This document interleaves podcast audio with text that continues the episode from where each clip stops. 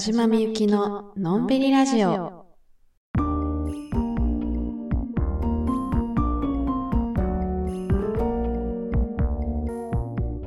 こんばんは、田島みゆきです。このラジオは毎週月曜夜9時に更新しています。今日は4月25日ということで、もうすぐゴールデンウィークですね。皆さん、どのように過ごされるご予定でしょうか？日々の疲れを癒すのに使うのもよし普段会えない人と遊ぶのもよしね。もう貴重な休みですから皆さん存分に楽しんでいただきたいなと思いますが、まあ、体調だけにはねくれぐれも用心しないとなという気持ちです。まあ私はおそらく、えー、普段と特に変わらぬ日々を過ごすのではないかなと思いますが。まそれはね普段から有意義な日々を過ごせているということでもあるのかなと思いますので、まあ、ありがたいですね。ということで今週はテーマ回です。募集しましたテーマは食どころ珍百景ということで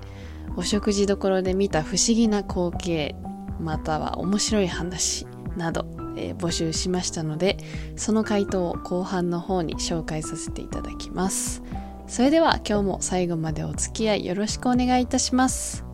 このラジオは Apple Podcast、Anchor、Spotify、Google Podcast でお聞きいただけます。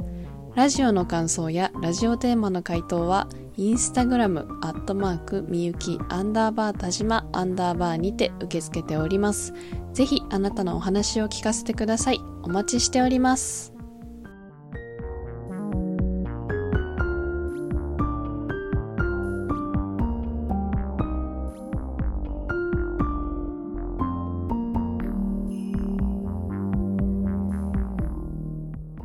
ということで、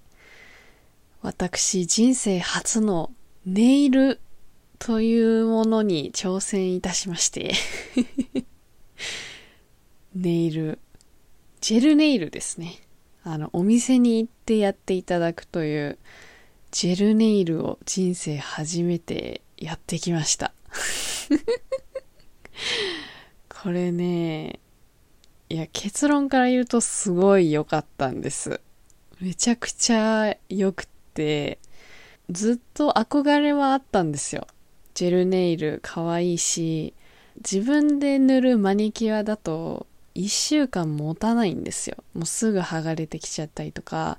あの、ベースコートとかトップコートと呼ばれるような、その長持ちさせるためのアイテムもあるんですけど、それを使ったとて持って1週間って感じで、こうせっかく丁寧に塗っても長持ちしないっていうのが結構めんどくさいポイントだったんですけど、このジェルネイルっていうのは特殊な液体で塗っているので、もうカッチカチに固まるんですよ。で、つるんつるんになって、こう見た目も綺麗だし、こう塗ったそばから触れるっていう。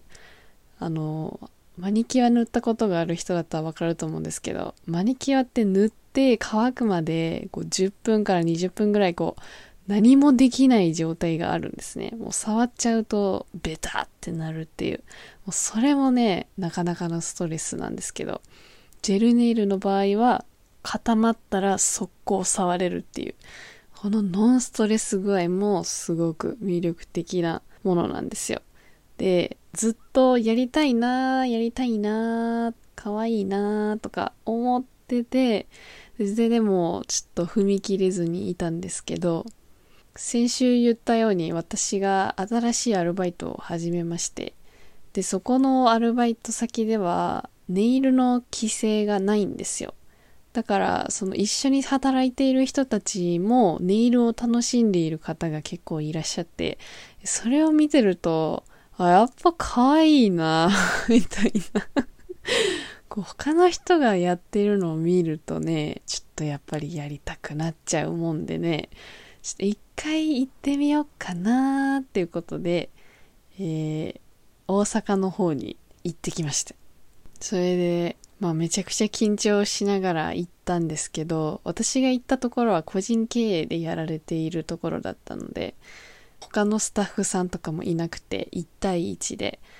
年もあんまり変わらないような若い女の方がやってらっしゃったんですけど、それで、あ、お願いします、みたいな。あ、ジェルネイル初めてなんですよ、みたいな言いながら、あ、そうなんですね、ありがとうございます、みたいな。で、こう手出してさ、で、まあ、ちょっと汚ね手で申し訳ないなと思いながらね、こう、カッサカサの手を出して、で、こう、最初に、じゃあちょっと見せていただきますね、みたいので、こう、手をパッて触られた時に、うわっって思ってなんかね、本当に大切なものを扱うように手を触ってもらえるんですよ。なんかすごい変態チックなことを言ってるんですけど。でもね、こう、ふわって触られた時に、わあ、私の手ってそんなに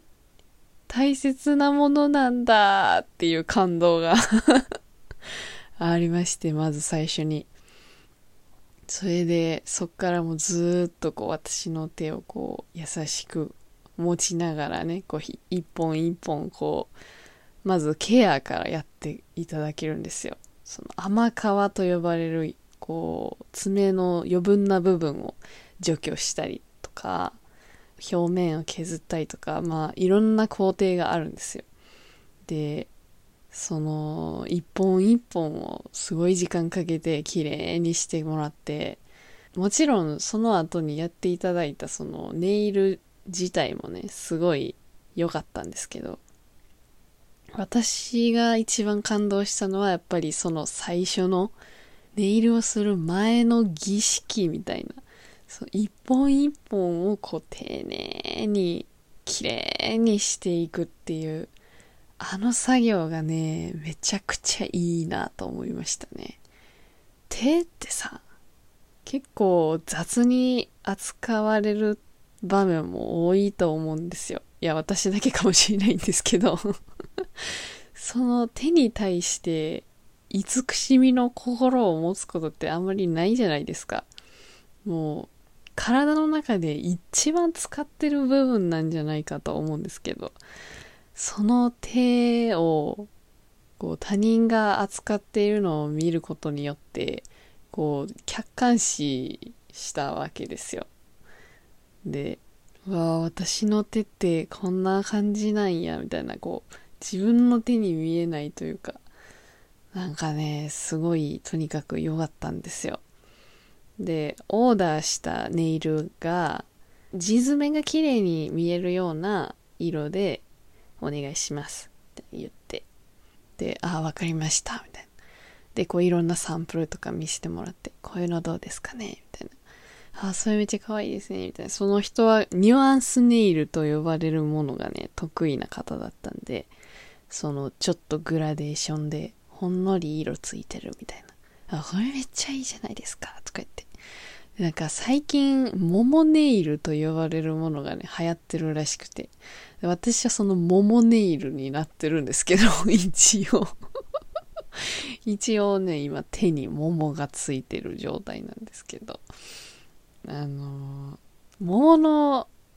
表面にしますか？中身にしますか？って言われて。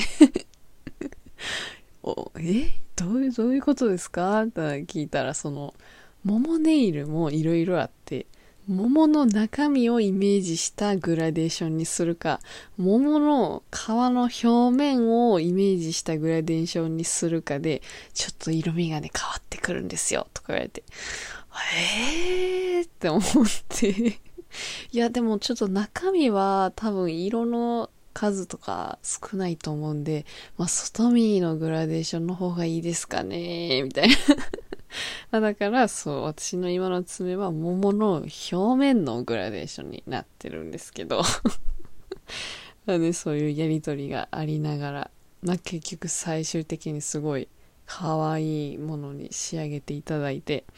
もう今手がツルツルピカピカでございます。でね、最高だったんですけど、うーん、まあ、続きはせんかなっていう。ねえ、ちょっとまあ、贅沢品と言いますか、うーん、まあ、たまに、半年に一回とか、うん、一年に一回とか。ちょっと自分をいたわってあげたいな、みたいな時に、えー、まあ、爪にお守りをつけるみたいな感じで、いいかなと思ってまして というのも、一回やってもらうと、まあ、その、さっき言ったように、マニキュアだと簡単に取れるけど、ジェルネイルだと簡単に取れない。イコール、その簡単に取れないがゆえに自分で外すことができないわけですよ。で、まあ、爪は生きてますから伸びていくじゃないですか。で、まあ、伸びてきたら切りたいじゃないですか。でも、ジェルネイルがあることによって切れないんですよ。もう強靭な爪になってるんで、今。で、なんか、最後若干脅されたんですけど、あの、下手に切っちゃうと、爪とジェルの間に水が入っちゃって、爪の中にこう緑の菌が繁殖して、爪が緑色になってしまうことがあるんです、みたいな。ニコニコ最後の最後に説明されて、いいぞーってしちゃって。なのでね、爪が伸びてきたら、このネイルを剥がしてもらうために、また行かなあかんのですよ。で、またそれにもオフ代というお金がかかってくるんですね。いやー、それは知らなんだと思って。いや、うっすら噂では聞いてたけど、オフ代にもそんなかかるんか、とか思って。いやー、こりゃー、こりゃー、と思って まあこれは、えー、たまにある自分へのご褒美みたいな感じなのだろうなという体験でした。なので、えー、まあ1ヶ月ぐらいは持つみたいなんで、その長さ的にね、耐えれる長さが1ヶ月ぐらいと聞いたので、あと1ヶ月は指先に桃をつけて 桃に心を守っていただこうかと思います。いやーでもね、いい経験でした。それで最近やっていることがですね、卒業制作に向けてある取り組みが始まってまして、私は今院2回生なんですけど、卒業するタイミングでまた作品を一つ作るんですね。で、それがいわば私の学生生活の集大成みたいな作品になるんですけど、卒業制作に何をしようかってことなんですけど、私がこの前書いた小説、願い、死神の生き方という本があるんですけど、それを映像化しようというのが私の卒業制作になります。で、それを1年がかりで作ろうってことなんですけど、その映像化の方法として、今までにずっとやってきたアニメーションっていう形で映像化しようと思っていてでその映像化にあたっていろんな情報を集めたいなと思ってまして小説を読んでくださった方はわかると思うんですけど神々のお話なんですねその小説の内容が。なのでその神を視覚的に表現するためにどういう工夫が必要なんだろうかとか、えー、人々が何を思って神を感じているのか、神的なものを表現してきたのかっていうことを知るために、えー、ロケハンに行こうと思ってまして、私はずっと京都に住んでいるので、まあ、あっちこっちに寺院があるわけですよ。だから、手始めに京都のお寺とか神が祀られている場所をロケハンしようかなと思ってるんですけど。でも京都以外にも、まあ、奈良も近いし行けるなとか思ったり。あとはちょっと遠出もしたいなと思ってて出雲大社とか伊勢神宮とかそういう有名どころのお寺とかも見に行ったりしたいなとか思ってます。なのでもし私の地元でここめっちゃいいですよみたいなあったら別にお寺とかじゃなくてもお祭りとか儀式的なこととかそういう何か情報があればぜひ教えてください。だからねそういうことをねこの1年はずっと考えることになると思うんですけどそういうことをねずっと考えてるとねある日あの変な夢を見まして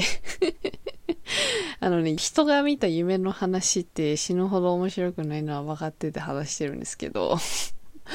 あの、うん、鉛筆のキャップよりちょっとでかいぐらいのサイズの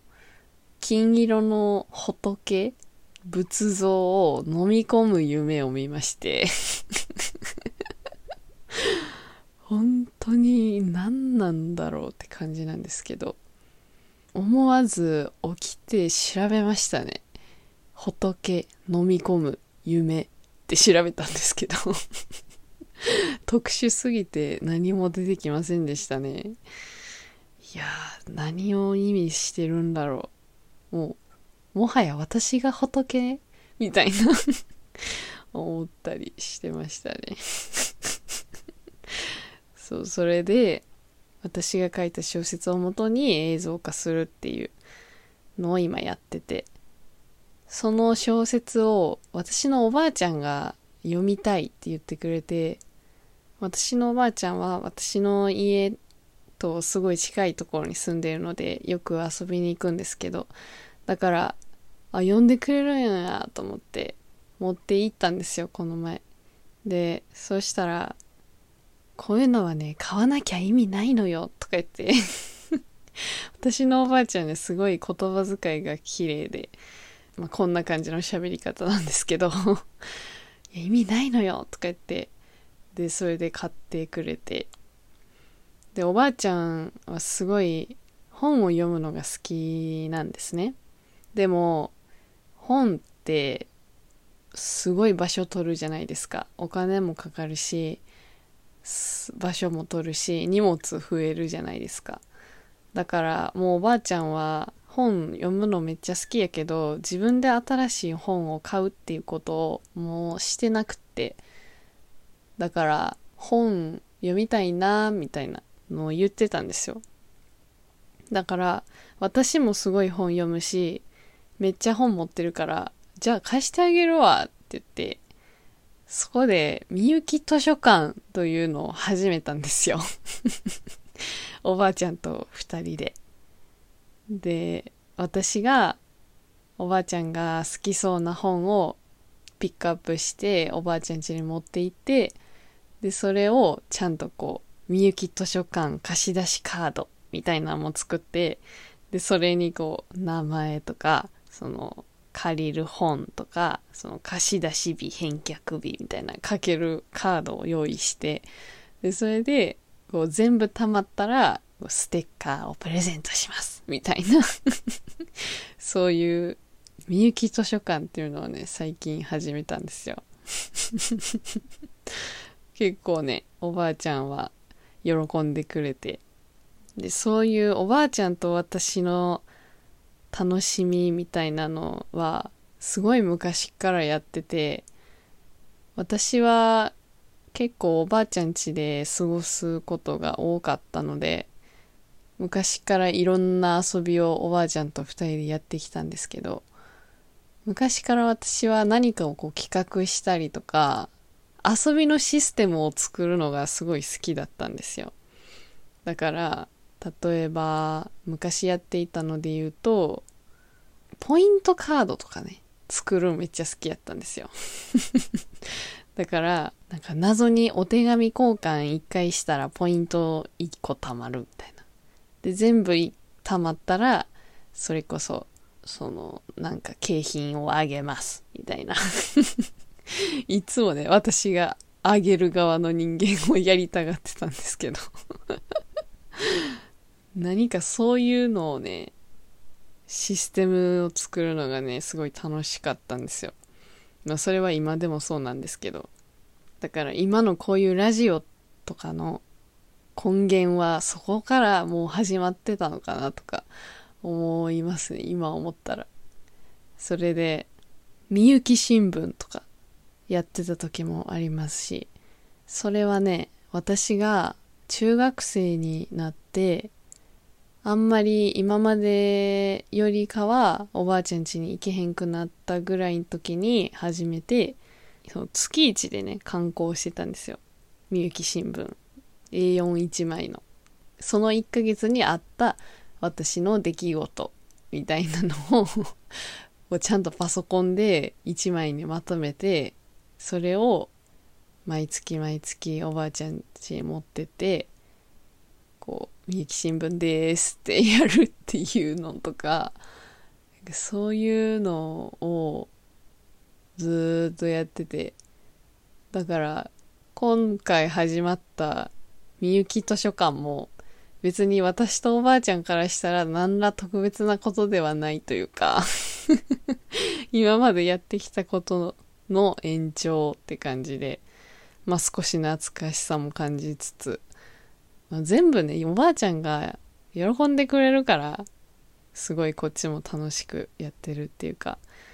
多分おばあちゃんが私を気持ちよく こう、乗らせてくれてるんですけど、なんかね、いいなと思って、こういうことはできる限り長く続けたいなと思いますよね。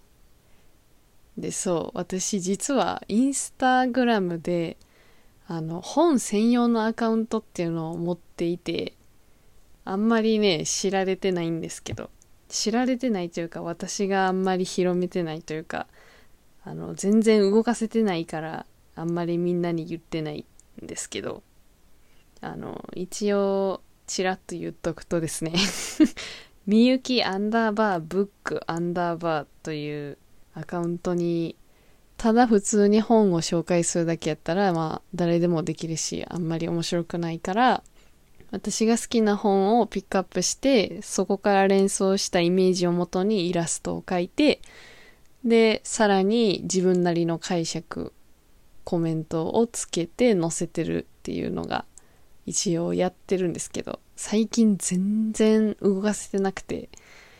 そっちのね、みゆきブックの方も今年はちゃんと動かしていきたいなと思ってます。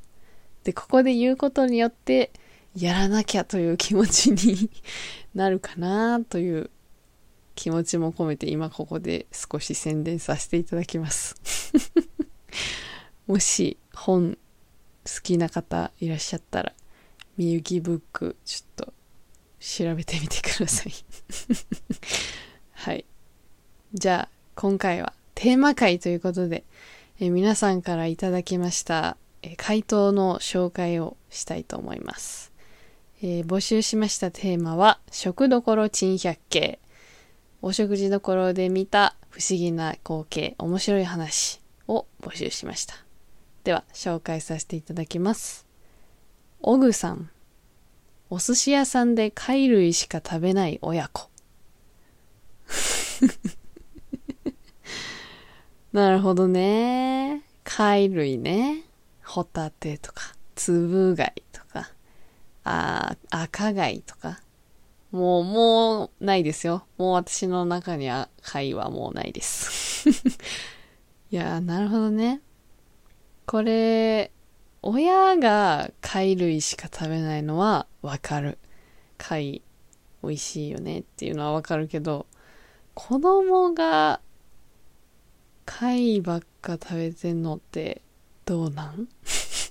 いや、全然いいけど、全然いいけど、ほんまにって思うよな、ちょっといや、でもこの親子ってていう、その親子の年齢にもよるけど、そりゃ、何 ?60 歳と40歳の親子やったらさ、まあ、親子揃って貝類食べててもさ、味の好み一緒なんかな？みたいな。行き着くとこ一緒やったな？みたいな。まあまあわかるやん。けどさ、もう、小学生とかの子と親とかでさ、キッズ、キッズぐらいの子供がずっと貝類食べてたらなんか、え、ほんまに？って思っちゃうな、私は。いや、だって、キッズはさ、卵とかさ、サーモンとかじゃないの。卵とサーモンが美味しい時代じゃないんかな 私はね、ひたすらマグロを食べてましたね、キッズの時は。もう、マグロしか勝たんみたいな感じ。もう、マグロ以外断固拒否やったんですけど。うーん、なんなんやろ。まあ、でも、その貝類が一番元取れる説あるじゃないですか。その回転寿司、100円の回転寿司において、貝類を頼むのが一番元取れるというか、得するみたいな。そういう説もあったりするから、もしかしたら、それも関係してんのかな？嫌ややな、それで、元取れるし貝類食べようとか、そう、それではないということを願う。いや、全然何食べてもらってもいいんですけどね。ちょっとそう思っちゃうなっていう節があるっていう話です はい、次。ハトポッポさん。小さい時、ドリンクバーのドリンク全部混ぜて飲んでいた。何入れたか当てるゲームもした。はあ、懐かしい。もうこれ、やりますよね。私はサイゼリアでずっとそれやってました。もう料理来る前にドリンクバーでタボンタボンなるみたいなよくあったんですけど。もうあんたそんな飲んだらもうご飯食べれへんくなるからやめときなさいとか言われつつも、もう大丈夫食べるもんとか言いながら、もうめちゃめちゃドリンクバーでテンション上がってるから、もうドリンクバーなんてさ、もうそれこそキッズ時代の私からしたらもう、もう夢のようなシステムなわけよ。もう普段さ、そんないろんな種類のジュースをさ、一気に飲むことなんてないからさ、ここぞとばかりにいろんなジュース飲んでさ、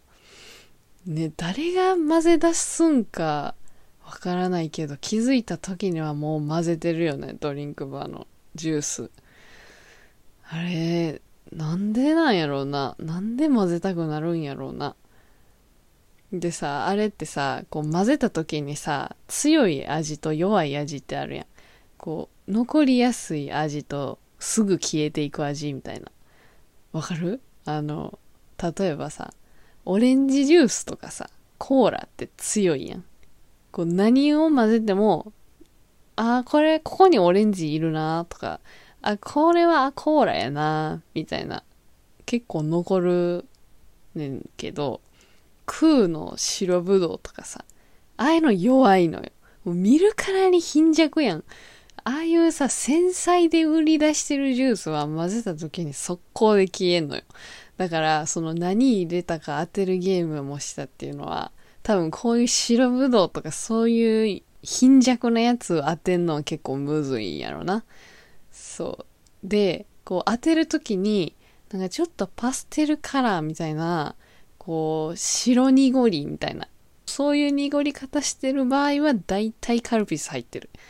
で、大体カルピス入ってるし、それで、プラス、こう、ちょっと弱めの炭酸感じたら、もうそれ絶対カルピスソーダが入ってる。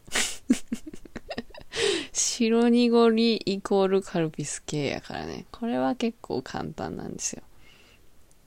で、なんか不思議なことにね、どんだけ混ぜても、激混ぜにはならんっていう。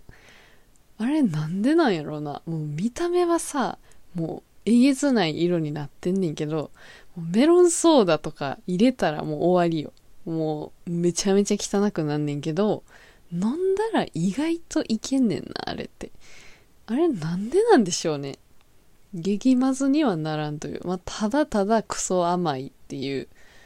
そう。今はもう飲めへんのかもしれないですけど。私のお気に入りは、えー、オランジーナカルピス。オランジーナカルピス。あれが一番美味しい。うん。はい、次。とことこさん。店の入り口で怖いお姉さんがおじさんに壁ドンしてた。待ってえ？店の入り口で怖いお姉さんがおじさんに壁ドンしてた どういうこと？どういう関係なんその二人は？怖いお姉さん。おじさんは別に怖くないってことやんな。怖いお姉さんがおじさんに壁ドン。壁ドン？店の入り口で？それさ、後から入ってきた身としては、もう気まずすぎるよな。もしかしたらもうそのまま、え、ちょっと入るんやめるか？みたいななりかねん状況やな、それ。どういうことなんやろ？家族やったとしたら、え、お姉さん、父にブチギレ案件ですよね。で、もし、年の差カップルとかそういうことをやったら、えー、ちょっと考えたくないね。いや、全然いいけど、なんかちょっと、ちょっと置いといて あと何が考えられるかなカツアゲ？いや、カツアゲはさすがに店の入り口ではせんな。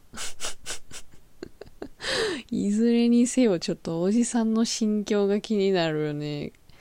お姉さん、怖いお姉さんとはいえ、お姉さんに壁ドンされる気分ってのはどうなんでしょうね。ちょっと、うわー ゾワーってしちゃうな、ちょっと。まあ、どのみちこれは関わらないのが良さそうですね 関わらずに、スッと店内入るか、スッと引き返すか。これが正解ですね、きっと。すごいな、これ。えー、ということで、えー、回答してくださった皆様ありがとうございました。えー、再来週のテーマ回のお題を発表します、えー、次のテーマ回のお題はちょこっといいことですこれはねもうごくごくシンプルシンプルなお題にしましただからそのおばあちゃんと私がみゆき図書館やってるみたいないやまあこんな具体的じゃなくていいけど、まあ、そういうほっこりエピソードがありましたら教えていただけたらなと思います。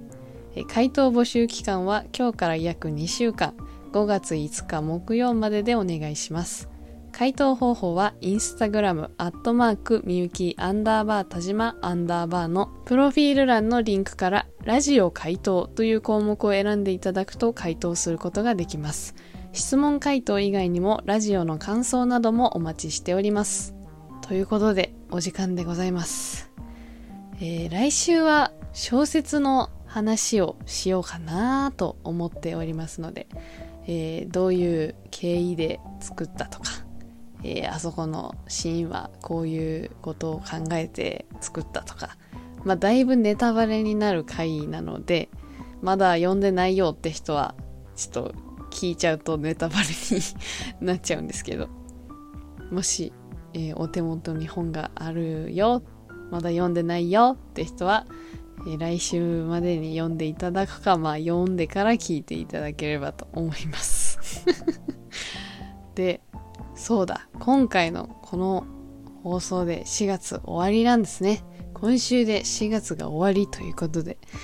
えー、新年度の目まぐるしい日々もね、5月になれば少しは落ち着いてくるかなと思いますので、残り1週間もぼちぼち頑張っていきましょう。はい。最後までお聴きいただきありがとうございました。ここまでのお相手は田島みゆきでした。来週またお会いしましょう。またね